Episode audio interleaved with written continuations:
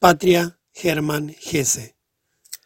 Entre Bremen y Nápoles, entre Viena y Singapur, he visto más de una bonita ciudad, ciudades junto al mar y ciudades en lo alto de las montañas, y en más de una fuente he tomado como peregrino un trago que luego se me convertiría en el dulce veneno de la añoranza.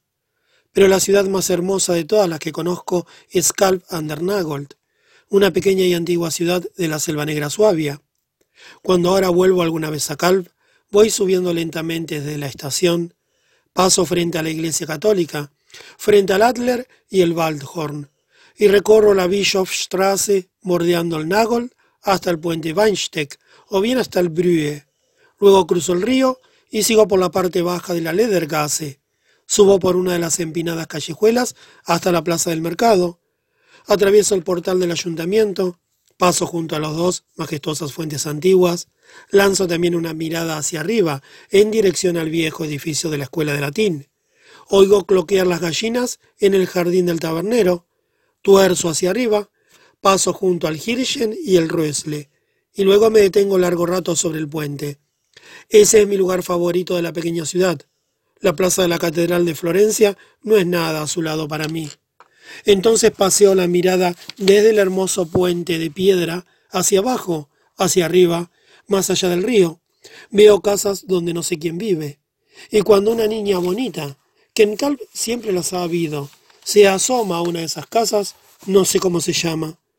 Pero hace treinta años, detrás de ninguna de esas muchas ventanas, no había una niña ni un hombre, ni una vieja, ni un perro, ni un gato, que yo no conociera. Por el puente no pasaba ni un carro, no trotaba ni un caballo que yo no supiera a quién pertenecía. Y así lo conocía todo. Los muchos colegiales, sus juegos y apodos, las pastelerías y sus mercancías, los carniceros y sus perros, los árboles y las mariquitas, y los pájaros y los nidos que sobre ellos había, y las distintas clases de grosellas en los jardines. Ella le prestaba esa singular belleza a la ciudad de Calv.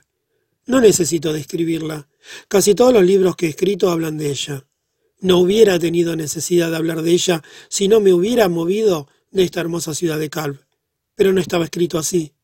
Sin embargo, cuando ahora vuelvo a sentarme un cuarto de hora sobre la barandilla del puente, desde la cual de niño lancé mil veces mi sedal, con el anzuelo como solía hacer cada uno o dos años antes de la guerra, entonces siento profundamente y con maravillosa emoción qué hermosa y extraordinaria fue para mí esta experiencia.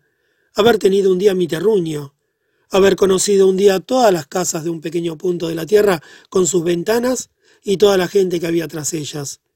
Haber tenido una vez un lazo con un lugar determinado de la tierra, igual como un árbol está ligado a su sitio por sus raíces y su vida. Si yo fuera árbol, todavía estaría allí, pero tal como soy, no puedo desear rehacer lo sucedido.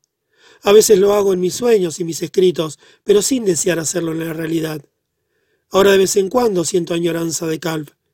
Pero si viviera allí, cada hora del día y de la noche añoraría los hermosos viejos tiempos de treinta años atrás, que se han alejado ya hace mucho bajo el arco del viejo puente. Eso no sería bueno. No debemos lamentar los pasos que hemos dado y las muertes que hemos muerto.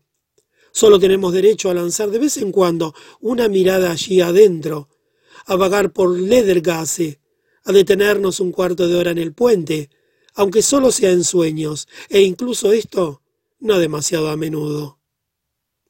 Escrito en 1918, publicado por Der Sonntagsbote für die deutschen Kriegsgefangenen.